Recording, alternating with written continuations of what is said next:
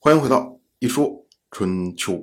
鲁国第二十任国君鲁黑公进入在位执政第九年，本年春天，周历正月，齐国的国君来鲁国迎娶启叔姬的灵柩。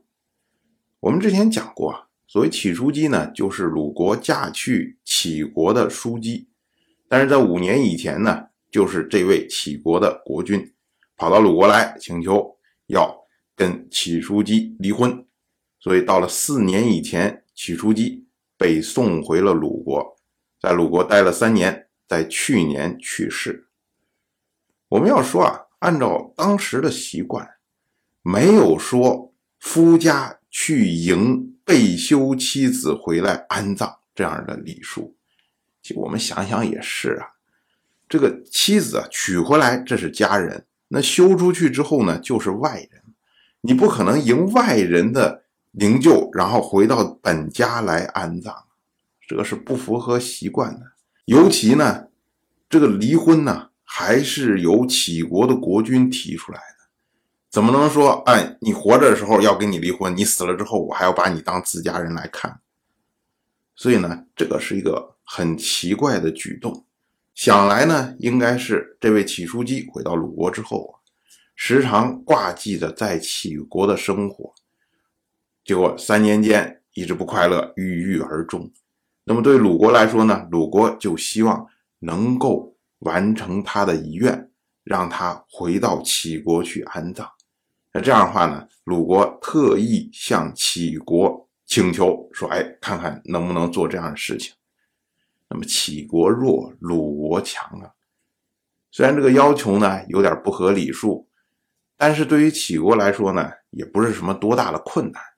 所以呢，齐国为了讨好鲁国，那么把齐叔姬的灵柩迎回国安葬。当然是本年的春天，晋国又召集了盟会。这次呢，主要是因为去年的时候，晋国强定鲁国。归还了汶阳之田，这在诸侯之间产生了非常坏的影响，大家都议论纷纷呢，说：“哎呦，这晋国能够牺牲鲁国的利益，哦，会不会牺牲我们的利益啊？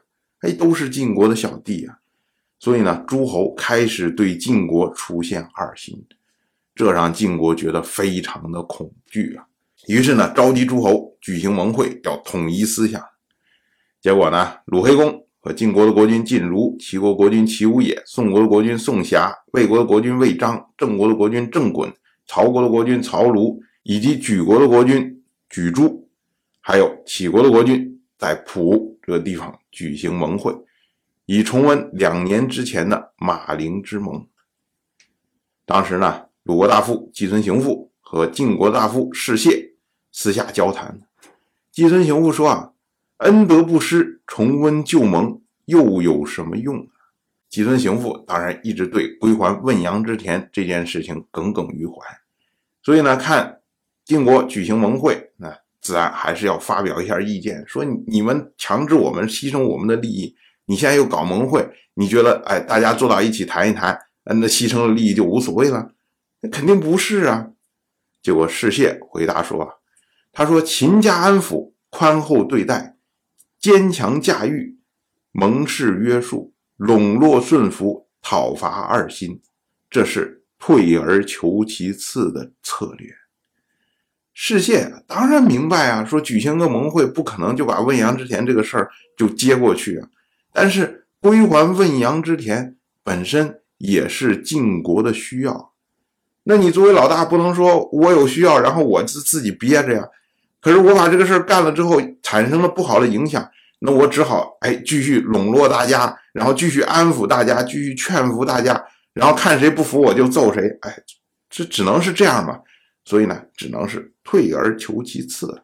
特别要说的呢，就是这一次会议，晋国首次召集吴国前来参会，但是呢，吴国连个使者都没有派，原因呢就是你。晋国刚刚打了吴国的盟国谭国，那吴国来，他以什么立场出席呀？所以呢，不出现也是正常的。我们说啊，晋吴之间呢，本来就是利益相交，并不像其他的那些国家是已经把自己当成晋国的小弟，所以招之即来，呼之即去。